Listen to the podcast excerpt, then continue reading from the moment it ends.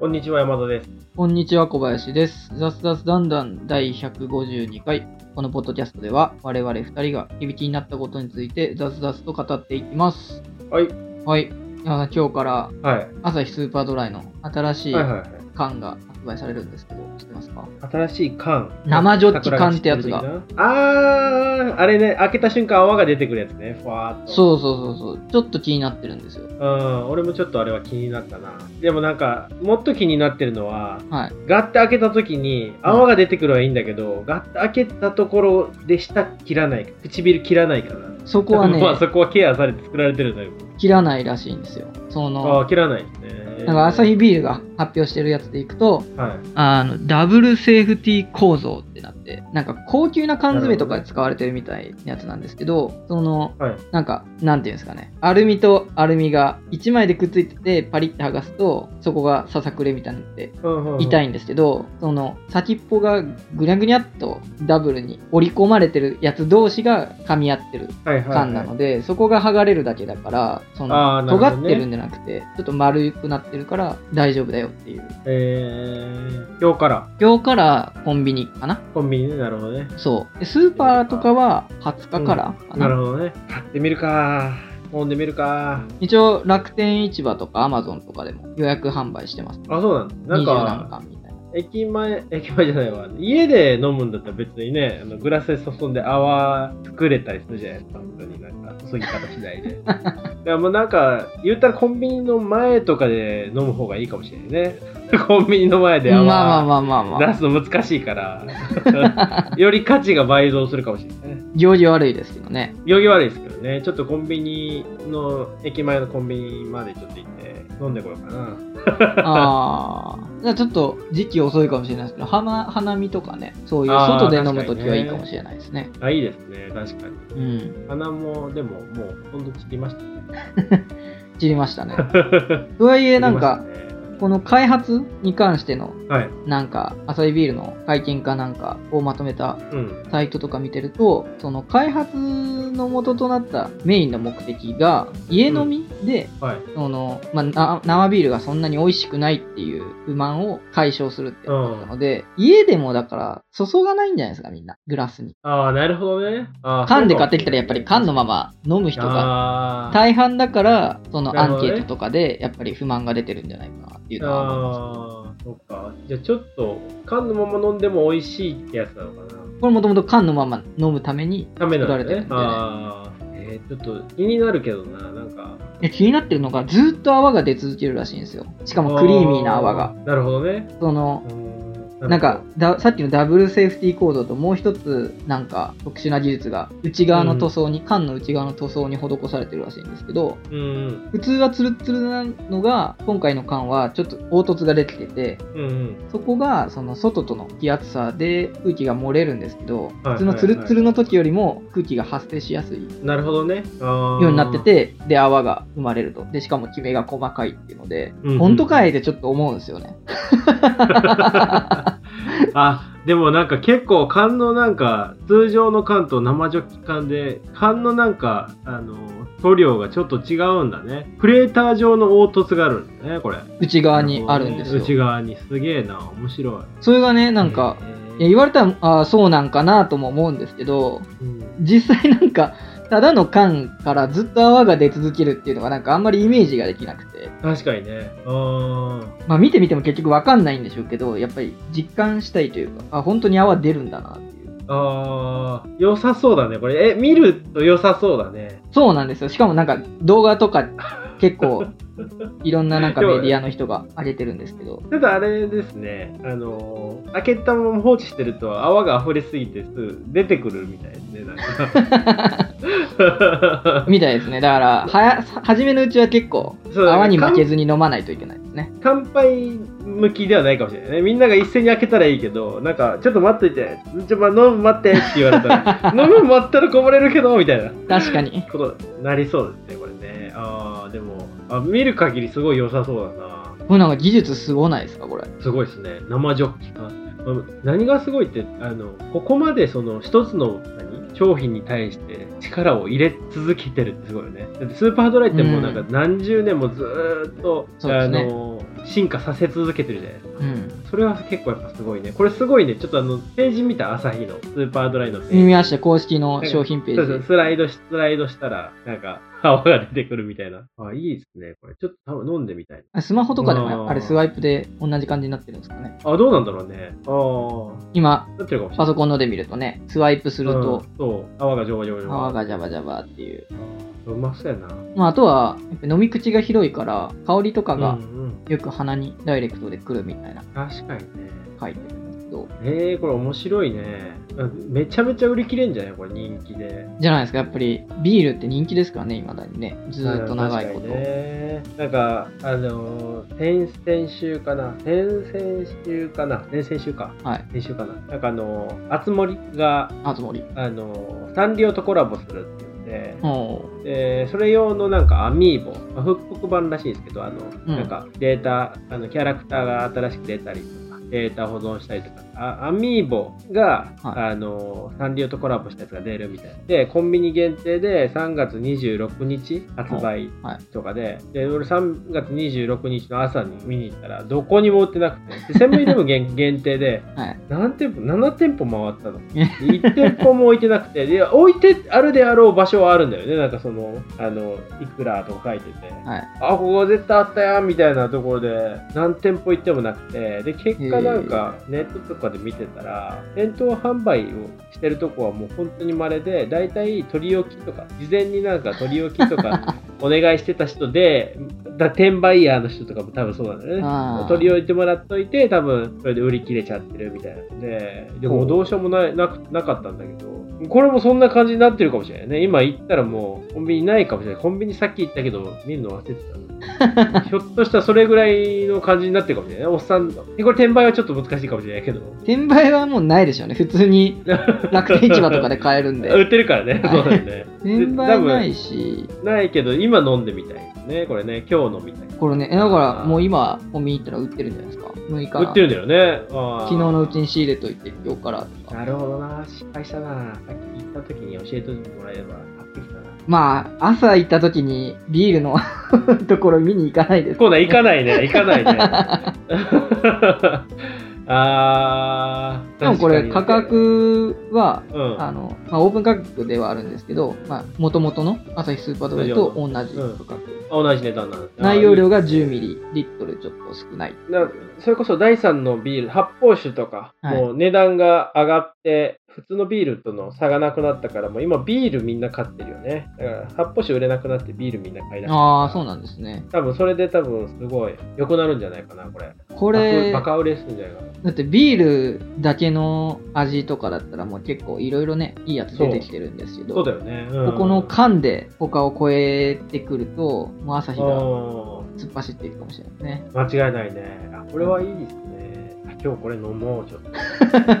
売ってるかな飲みたくなってきました。飲みたくなってきましたね。飲みたくなってきたな。ああとなんか、ね。美味しいかどうかは知らないんですけど、ちょっとツイッターで多少賑わってたのが、先週とかかな、セブンイレブンからレモンサワーが、セブンイレブンブランドのレモンサワーが出たんですけど、その、はいあの、ボトルの缶コーヒーみたいな感じで、レモンサワーだけど、うん蓋がついてる。缶で、缶で蓋がついてるやつあるじゃないですか、缶コーヒー。はいはいはい。ああいう感じになってて、で、なんだっ金のレモンサワーとかはい。結構美味しいみたいなあ、話。題にはなってる。えー、山田さん、レモンサワー好きなんで。レモンサワー好きなんだけど、夏しか飲まないね。あ、そうなんですか？夏過ぎたらレモンサワー飲まないね、も最近暖かくなってきた。う。うん、そう、だからちょっとレモンサワーの時期になってなと思って、うん去年、あのー、赤買いしたんだよね。なんか瓶の、あのー割るやつ。ウィルキンソンと割るやつ、うんまず10本ぐらいあの棚の中に眠って。いや、買いすぎでしょ、いくらなんでも。いや、すぐなくなるわと思って、2日ぐらいで1本なくなってたから、あすぐなくなるから買っとこうと思ったらちょっと寒くなってきて、結果飲んでない。いや、でもね、寒くないとやっぱレモンサワーって感じじゃないね。こまあ、それもちろんあの、居酒屋とか行ったら頼んだりはするけど、うん家でレモンサワーはやっぱあったかくないと。ああ。でそれこそ、そう、ビールとかも照りが少ないし、うん。ハイボールとかもやっぱ寒いとはあんま飲まないね。うんで冬はやっぱりワインワインハマってワイン飲み続けたけど最近ちょっとやっぱり暖かくなってきたから、はいハイボール寄りになってきましたねのうん、うん。いやー、お酒の話してたらお酒飲みたくなる。朝です。まあまあ、ザズザズしてきたんで、はい。まあ、まあまあま今日の本題の方に入っていこうかなと思います。あ。はい。はいお願いします。はい。お願いします。あ今日私ですね。はい。えっと、なんか、何、何を思ったかはあれなんですけど、はい。なんか最近すごい気になってる。最近っていうかもうずっと気になってるんだけど、最近再燃してきたのが、はい。なんか、何々のためを思って、何々のためだからっていうのをすごい言う人がいるなっていうのを思うん。なんか、いやいや、君のためだから、いや、あの、それ、お前のためを思って言ってんだよ、みたいな。うん。それなんで最近思ったかっていうと、自分が子供に対して、いや、お前のためやから、みたいな言っちゃったんですよね。言った瞬間、これ嫌いな、これ嫌いなやつやと思って。あこれ絶対自分言われてい今まで言われて嫌やったやつやと思ってちょっとあの自分で自分自分の言動に反省したからちょっと書いてみたんですけどなんかあの何々ためだからってめちゃくちゃすごいあの圧倒的ななんか正論を話してる風で押し付けてくる人いるじゃないですか。言いますね。なんか直接っていうよりかは、なんかドラマとかで上司とか親とか先生とかが言ってるイメージですね。あそうですよね。うん、ちょっと上の立場の人が。あそうそうそう、ちょっと上の立場、そうなんですよ。でなんか、自分のなんか人生の転機でよく言われたなとなんかあの、まず最初言われたのは、高校の時、はい。留学したいって、今まで、それまであの、その前の日ぐらいまではもう大学受験勉強して、この大学行きたいみたいななってたのが、進路指導的なところで、はい。海外留学急に思い立ってしたくなりましたって言ったら、はい。すごいなんか正論的な言い方で、うん。あの、いやいや、こういう、こういうのはこう普通こうだから、普通が友達がね、大体。普通こうだから、こう、絶対にこうした方がいいよ、お前、後で後悔するから、お前のためだから、みたいな言われて、すごいなんかその、何主任的な人が、は あの、言ってくるんですね。うんでもそれでもう、うんざりして、よりなんか天の弱としては、あの、いや、するわーってなったのを覚えてて、ですごい教えつけてきて、で、その次に、うん。覚えてるそのなんか人生の転機で言われた何々のためだからっていうのが、はい。あの前の会社の時の上司直属の上司が、はい。俺なんか急にインドに行って帰ってきたら会社辞めたいって言い出してはい。なんかそういう面談とか。うん。で面談して話してる時にずっと一貫していやこんなところでこんなかあの中途半端なところで辞めたら絶対に後で後悔する。お前のためにならないよみたいな。ねここで続けるのがお前のためだからみたいな言われたんですね、いやもうやめるわ。これためだためだからやめるやつやわ。でためだからっていう。のね、うん言われたんですよでまあその後もなんかあの会社作ったりとかでなんか親返しうん。ね、言われたことあるいや、こん絶対これをやった方がいいよ、みたいな。やりたくなかった。俺はやりたくないこと。うんやった方がいいから、これ絶対やるべきだ。やらない理由がない。これお前のためを思って言ってるんだ、みたいな。はい。お前の会社のためを思って言ってるんだ、みたいな。いや、もう嫌やわ。このき このワード出てきたもや、モチベーションは下がるわ。それでもうめちゃめちゃモチベーション下がって。全部モチベーション下がって。はい。でも別違うベクトルで上がるみたいな、なんかキラーワードなんです。何々のためだから。これなんでこんなことにな、こんな気持ちになるのかなと思ったら、うん。なんかまあ、まあ、正論っぽいんですけど、結果それってなんか言ってる人たちが自分のために本当は思って言ってくれてるんだったら、うん。受け入れる余地はあるなと思ってるんですけど、うん。なんかその人たちが言ってる対象な何々のためだからお前のためだからって言ってるのってお前のためじゃなくてねあの自分のために言ってるんですよね。大体のパターンで言ってきたまあのが、まあまあまあ。までそのだからあの学校の教師に関して言うと、なんかその一人海外に行くことによって大学の実入学実績が減るっていうね あの、まあまあ進学実績が減るっていうのがまずあって、その前の会社の上司はなんか一見なんか俺のふことを言っているような風だったんだけど、あ。うん。よくよく考えてみたらその人の辞められることによってそれこそ23年とかで新人が辞められることによって自分の評価が下がるみたいうなのをん。ひたすらなんか遠回しに言ってんだよ。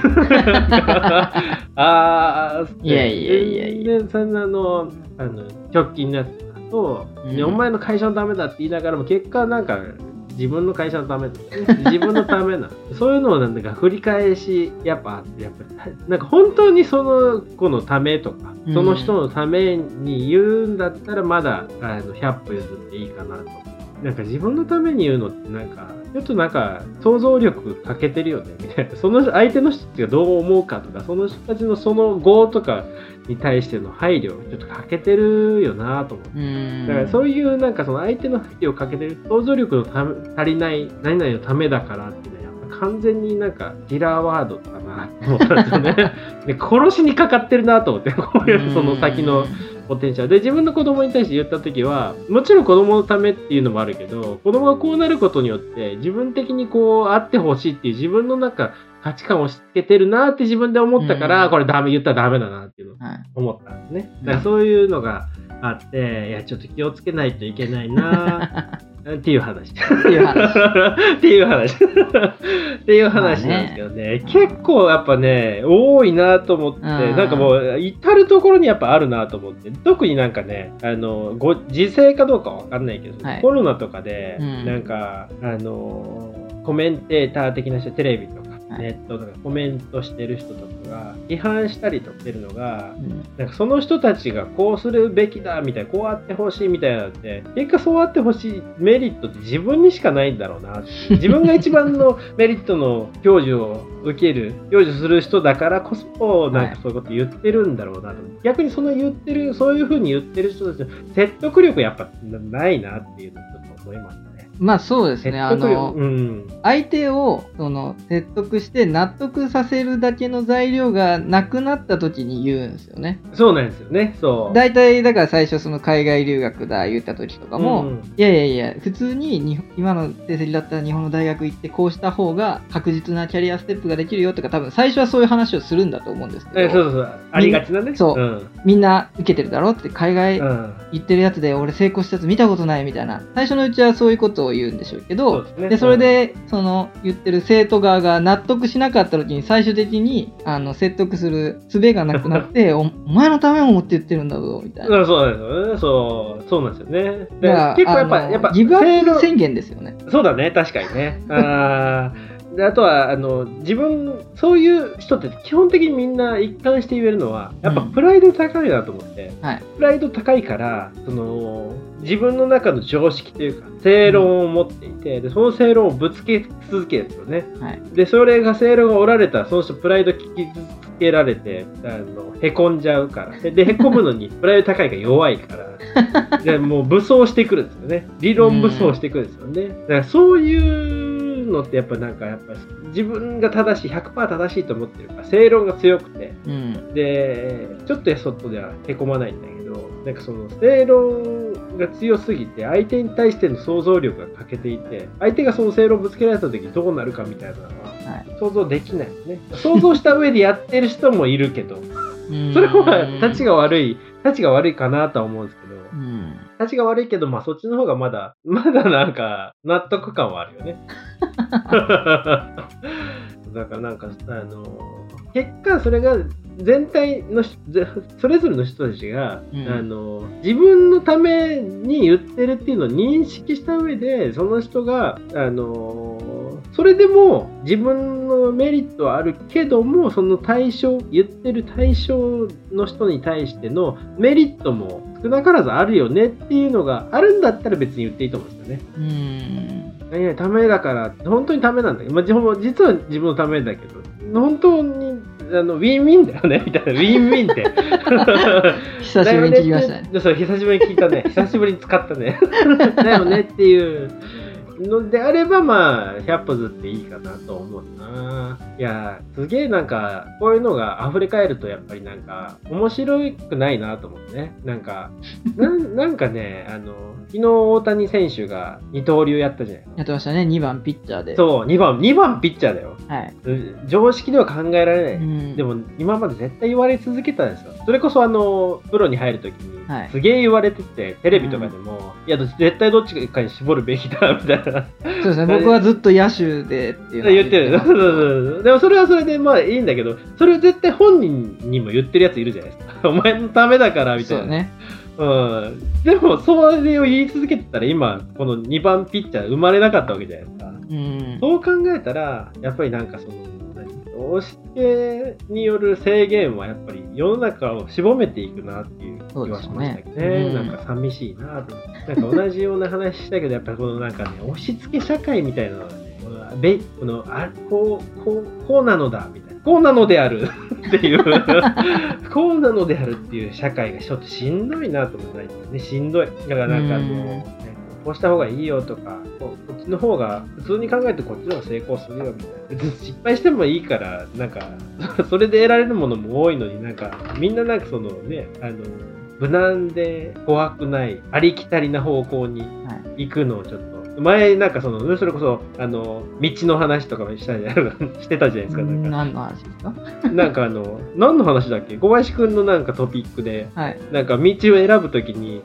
あの、普通選んでない道を行きたいみたいな、そうそうそうとかも、なんかその、無難じゃない方 を選選ぶっていうのが、なんかその、普通である社会であったしね。なんか、そうですね。うなんか、ん。すごい最近思ったんですね。なんかなんかなんでこんなこと言うんやろ、この人。みたいな。こうなんか単純に一回だけじゃなくて、なんかそういうことを言う人多いなーっていうので、なんかしんどいな、しんどさがすごい蓄積してる原因を探ってたこれだったね。う何のん。ためだからがしんどい。いや、多分本当に相手のことを思ってたら、うん。その、そう、何？その人が想定してない方に行っちゃっても、行っちゃって失敗して戻ってきた時に、すぐ軌道修正できるように、なんか。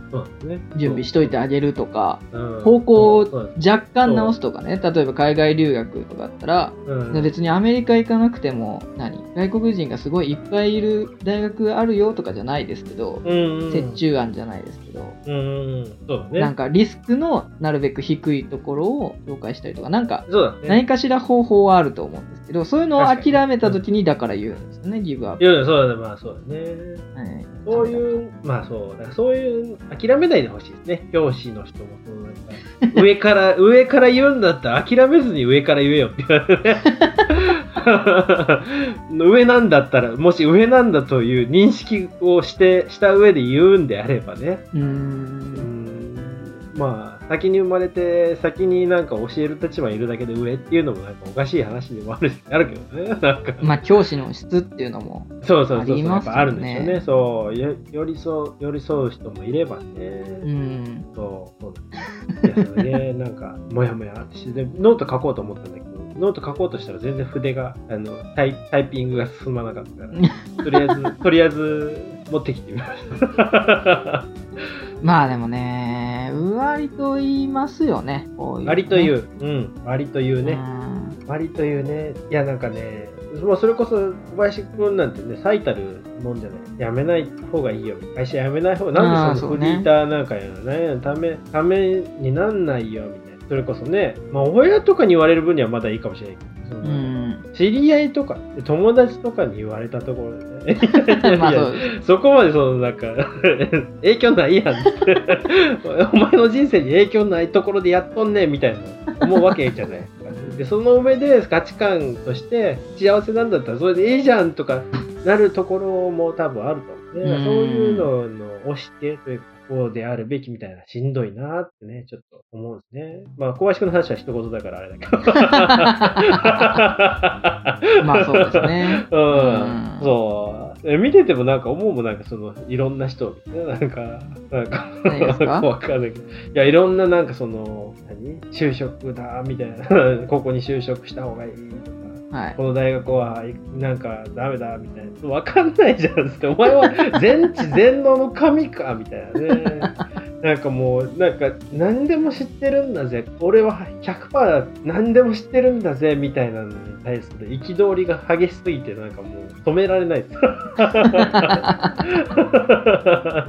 いや、なんか、いやまあでもそういうのはいいことだとは思いますけどね。なるほど。その人の意見をはい真に受ける人が多いというか、そういうのを聞いて自分を出せなくなる人がやっぱり多いのが方が原因なんじゃないかなって自分分は思います、なるほどね。なるほどね。そういうのを聞いて、あー。あ一つの意見だっていうふうに捉えればいいんですけど、その、例えば、さっきの教師とか 親とかっていうのは、はいはいはい。その、自分のいる小さいコミュニティの中で、自分が何、尊敬してるとか、はいは何かしらね、うん。感情がある中で、その人が言ってるっていうのがあったら、うん。そうなのかなって思ってたと、なんか漫画家になりたいって言って、そんなの食っていけるわけないだろうみたいな言われたとして、でも実際に社会生きてる人がそう言ってるんだったら、まあそうなんだろうなって、何？意見が強く感じてしまう人が多いんじゃないかな。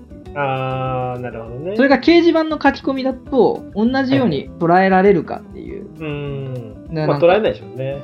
誰がが言ってるかっていうのは結構。重要になってるのが。がやっぱ多いじゃないですか。うんあ、そうですこれも何々のためだからっていうのがそので上の立場が言ってるイメージがあるっていうのはそのその人が言うことによって、うんそのキラーワードになるわけじゃないですか。ああ、そうですね。いや、間ち間違いないですね。言うたらその、うんね妹弟とかが言ったところでお前何がわかんねえみたいになったりするじゃないいですか。や、まあまあ、そうだね。あと、どうでもいい関係ないやつが言ったところでっていう話だからね。そうそうそう。んだから誰かに言われた時にそれは一つの意見だっていうふうにちゃんと考えて、自分の中でそれを選択できるんであればいいですけどやっぱそういかない人がやっぱ多いでしょうねあこの人が言ってるからみたいな。あまあ、インフルエンサーとかに感化される人もそうなんでしょうあ、けど確かにね。うん、なんとかの権威がとかね。そうそうそう、うん。間違うこともあるよね。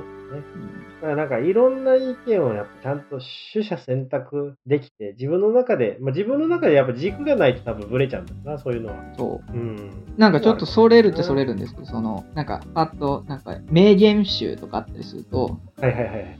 誰が言ったかって結構大事だったりする。確かにね。言われるけど うん。実際僕からしたら誰が言ったかってそんな重要じゃなくて、その、その人がなんでその考えに至ったかとかいうのの説明がちゃんとなされてるべきだって思,、うん思うんですよ。だからその言葉だけ切り取られてではなくてってことだよね。そうそうそう、言葉だけ切り取られてて、じゃあその人が何、スティーブ・ジョブスが言ったから、その言葉は正しいのかっていう。うん。そのスティーブ・ジョブズがなこういう経験があったからそう思ったっていうのがあったら、うん、確かにそうだなとは思うんですけど、そうだよね。それってうん、でどういう経験をしてきたからその言葉に至ったかっていうのを分かんないわけじゃないですか。切り取っちゃう、ね、こっちとしてはあ、あの有名なスティーブ。ブ・ジョブスかとしか分かんないじゃないですか。